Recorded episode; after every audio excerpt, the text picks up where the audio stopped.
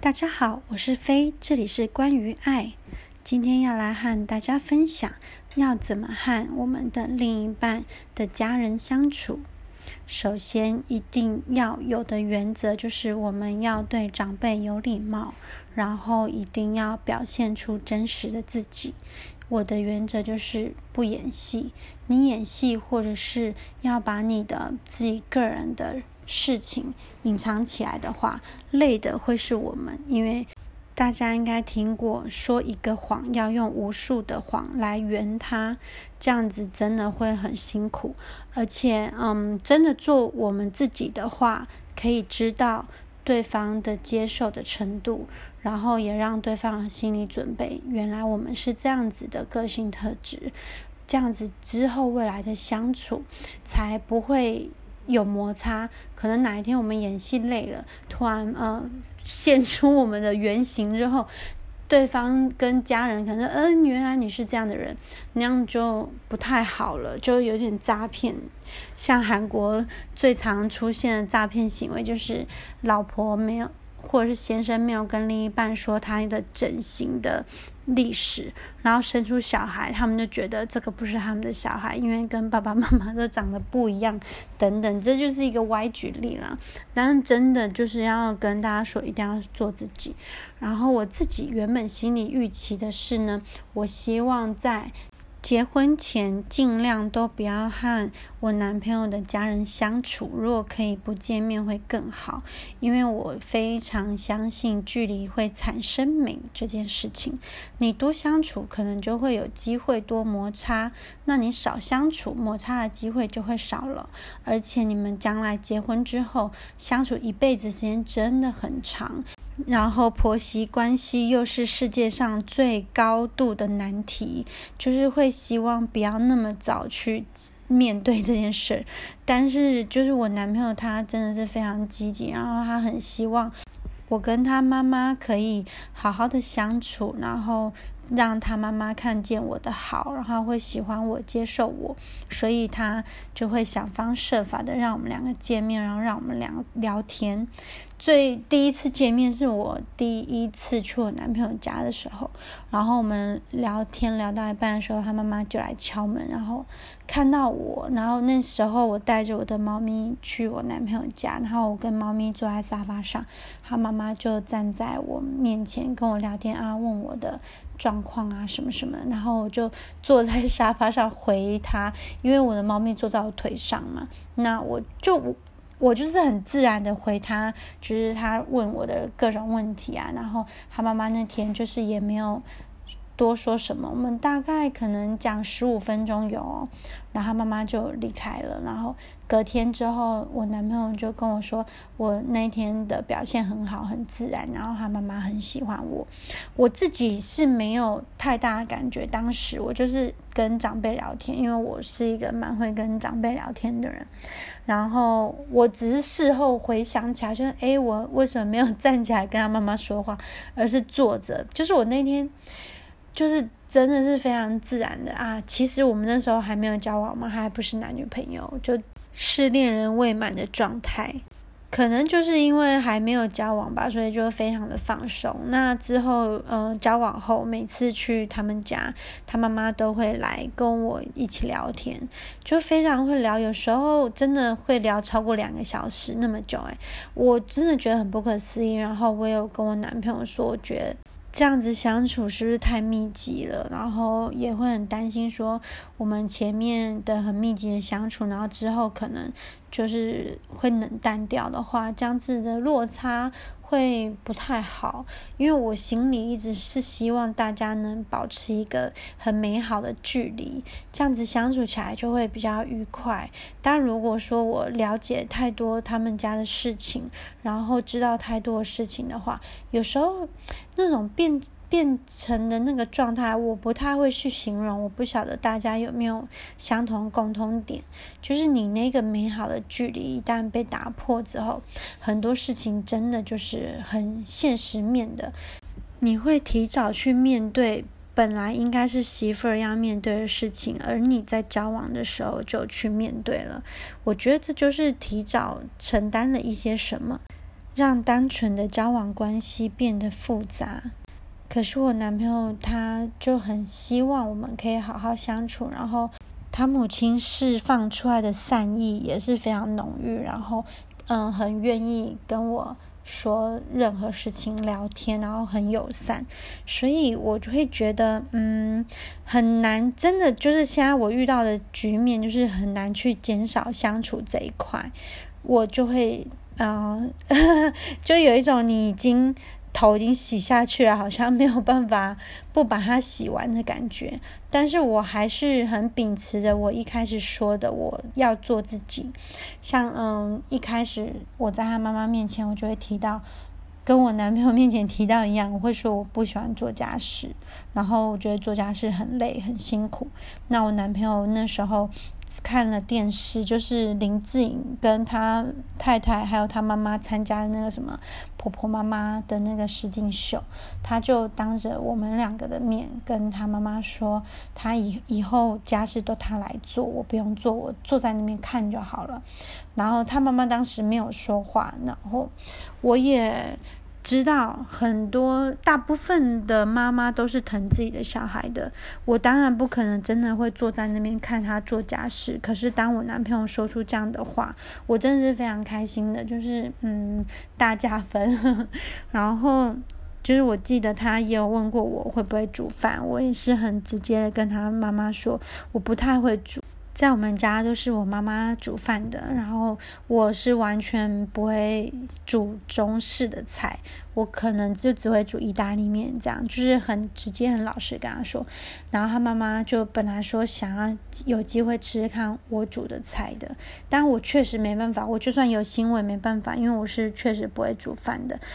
但是在这边还是一定要跟大家分享，我们还是要适度的保留我们自己，不要一次把全部的好都丢出去，因为一旦你都丢出去之后，你之后想要就是让人家觉得你更好的时候会很难。这种东西就是你要循序渐进的，你不要急，不要着急把你全部的招都丢都放出去了，要慢慢来。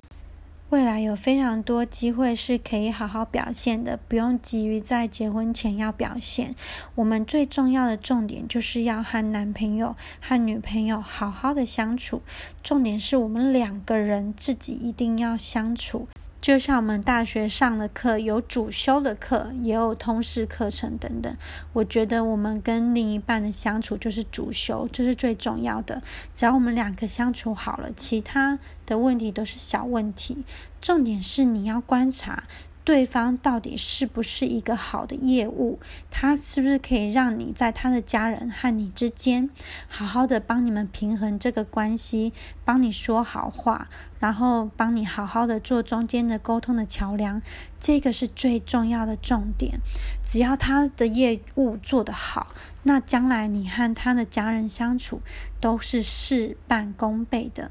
我来举一个实际的案例。我有一个好朋友，他嗯很急于表现他自己，那他就会想要煮饭给他们家的人吃。但你可能一煮下去就是煮一辈子了。当然，如果你本身就很愿意为大家做这些事情，那没有关系，那就是你喜欢的。但如果你是一位不愿意这样子的人，那你就不要急于表现。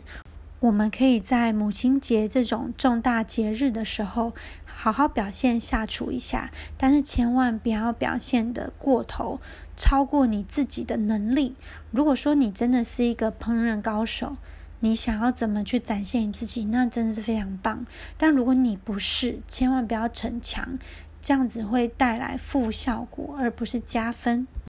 我觉得生活上真的每一天都会遇到一个新的问题，让你们有机会透过这个问题来沟通。那我就觉得，嗯，只要对方是一个愿意在你提出问题的时候帮你解答，或者是提出他自己的想法，让你来了解他是怎么想的，这个是非常重要的，你们才有机会去了解真正的对方。而不是一昧的是靠自己的想象去想象对方应该是什么样的人，就像我之前有提到过，我那时候看到我男朋友说他是一个很爱干净的人，我就把他想象成是一个非常洁癖的人，结果认识之后才发现他没有洁癖，他只是喜欢地板干净。这就是需要生活上的相处，我们才会知道的。我现在特别喜欢拿我身边朋友遇到的案例来问他，比如说我有一个好朋友，他有一个一岁的宝宝，他的公公婆婆喂他吃一颗没有剥皮去籽的葡萄，然后我朋友就觉得很不可思议，怎么可以这样喂小朋友？因为小朋友根本还不会吐葡萄籽。我就会问他，他觉得小朋友几岁才会自己吃葡萄？他那时候想了一下，他就觉得，嗯，可能要四五岁哦。我就说，那如果你爸爸妈妈拿葡萄喂你的一岁的小朋友，你会怎么做？他说他会直接跟他们说，这个一定要帮他去皮跟去籽，然后把葡萄切半，切小小的让他吃，因为他还不会吃。他这样的回答就会让我觉得很不错，因为他有一个概念。就不管他回答的是正确的或者是不正确的，因为毕竟我没有养过小孩，我也不确定小孩到底几岁适合吃那个葡萄。但是我我很明确的可以知道一岁是不适合吃的。然后我男朋友的回答让我知道说他会去跟他父母沟通，要怎么样正确的对小孩。我们要重点观察的部分就是。你的另一半是不是那一种中立型的，甚至有一点点偏袒你的类型？如果他的心全部都是站在他的家人那一面，从来不为你做考虑、做着想的话，那你真的就要好好思考，这样子的未来是不是你要的？很多人没有真的相处过，没有办法理解什么叫做不站在你这边去思考。可能你们今天家里发生的一件事情，他们家人自己就已经。讨论好结论要怎么做，最后只来告诉你结论。如果说你的个性是那种希望别人都帮你什么都决定好了，那么这个对象就非常适合你。但如果你的个性是希望别人可以尊重你，把你当做一家人跟你一起讨论，那么这样的对象你就要好好去想一想，他有没有可能改变，改变的懂得尊重你。那如果可以改变，他愿意尊重你，那真的非常棒。如果他没有办法改变，他觉得你就是不需要讨论，你就是听话就好，那你就要好好想想，这样的生活是不是你要的？接下来还有一个非常大的重点，就是千万不要在你男朋友面前批评他的家人，也不要在他的家人面前批评你男朋友。原因在于，绝对没有人会喜欢听到别人批评你的家人。尤其是父母永远觉得自己小孩是最棒的，你他自己可以骂自己的小孩，但是你不能骂他的小孩。那小孩也觉得自己的父母是天下最好的父母。我可以抱怨我的父母啊，专制啊，然后管很多等等，那是我们自己的小抱怨。但是别人来说他不好，我们绝对也会不开心。所以我们一定要有同理心，我们不要去批评他跟他的家人。我觉得，在一个家庭中，不只是你的另一半是一个好业务，要当一个好业务，你自己也要当一个好业务。我觉得，就是在人与人的相处上都是这样，要让大家彼此都舒服。当然，你会想说，我都让别人舒服，那我自己呢？所以我前面一开头才会说，我们一定要做自己。我们在让别人舒服的同时，我们自己也要舒服。这个状态就是要靠我们自己去细心的观。观察每一次的相处下来，我们自己是开心的还是不开心的？是压抑的还是虚情假意的？自己身体上面散发出来的情绪不会骗自己，除非我们自己想要骗自己，除非我们明明不开心，但是我们不想要放弃这个对象，我们就是想要跟他在一起，所以我们会忽略了自己的情绪，这样子，哦。有些人可能觉得他是可以演一辈子的，但是我是不行的。我一定要是大家都是快乐的，只有我自己拥有快乐，别人才可以感受到我的快乐。如果我今天不快乐，我相信别人也感受不到我的快乐。这是我非常大的体悟，真的。我们没有办法给别人我们没有拥有的东西，我们一定能给别人的是我们拥有的东西。如果你自己连快乐都没有，你要如何给别人？在真实做自己的同时，并不代表我们就是一个任性的孩子，不能沟通的孩子，一定都要让别人包容我们缺点，绝对不是这样，而是我们每个人。比如说，我们每个人都有十分成十等份的优缺点。如果说我的优点有五个，缺点有五个，那我很明确的让大家知道我的缺点是哪五个，但是我的优点是可以很帮助大家的，可以让大家快乐的，让大家好好相处的。这样有什么不行？那对方可能也有五个优点跟五个缺点，或许我们这些优点跟缺点是可以互补的呀，我们是可以彼此包容的呀。如果我们没有说出来，我们怎么知道我们的小缺点对对方来讲并不是很大的缺陷呢？就像我前面有提到，我男朋友只会扫地跟拖地，他不喜欢做别的事情。他是那一种柜子、电视柜什么都不喜欢擦的人，上面的灰尘会很厚重。那这个部分我愿意一起来帮忙的话，那是不是就是互补了呢？因为对我来说，我最不喜欢第一名、最讨厌的扫地跟拖地，他已经拿去做啦，而且他是非常乐意做的。那其他事情我来做，为什么不可以呢？我觉得这并不是说，嗯，你要做自己就一定是缺点，就是真的就是缺点。而是我们可以找到互补的方式，然后互相合作的方式，因为我们两个要成为一个幸福家庭的合伙人啊，所以我们一定要很了解我们彼此的长处跟短处，然后从这边来做协调去相处。我要说的是，为我们要做的自己的意思，并不是说我的缺点，我就是人心脏哦，我就是睡到自然醒，我就是要睡到下午。如果你的公婆希望你是早上起来做早餐，你就要很明确跟他说，我不会下厨，但是。要不要我买面包跟吐司，或是买一些现成的加热食品让大家可以吃等等？就是我们要找到另外一种协调的方式，而不是你就是我的缺点就是这样，我永远就是不会改。要不要接受我是你们的事情？绝对不可以这样，这样子不是一个成熟人该有的做法，而是我们要去找到方法来互相协调。我所谓的做自己，还有另外一个层面，就是我们不要逞强。不要做超过自己能力范围的事情，或者去承诺自己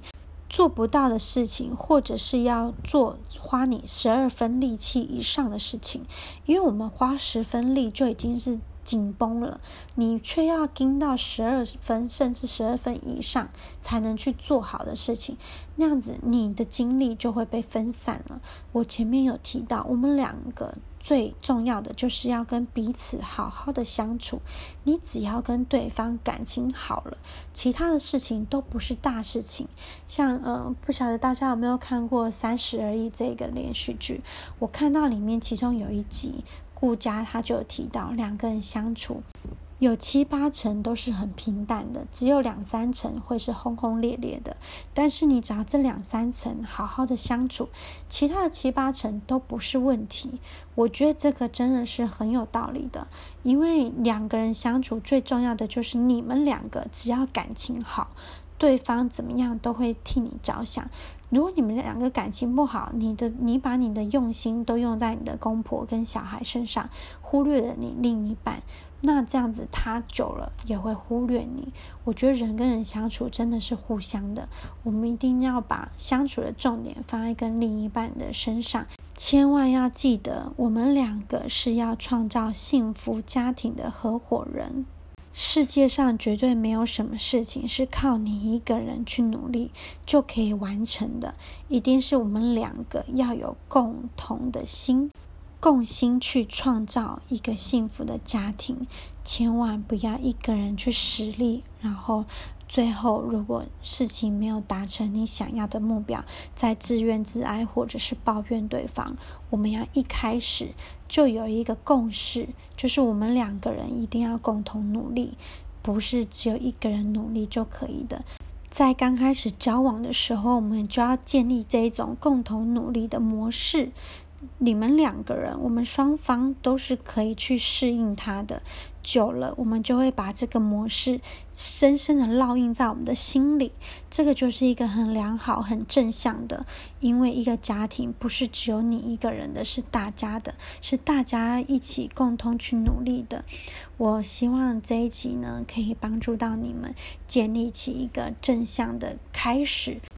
祝福我们自己都能找到真正和我们一起共同创造幸福家庭的合伙人，过着幸福美满快乐的日子，简单而满足，不贪心，正向发展。今天就聊到这里喽，拜拜。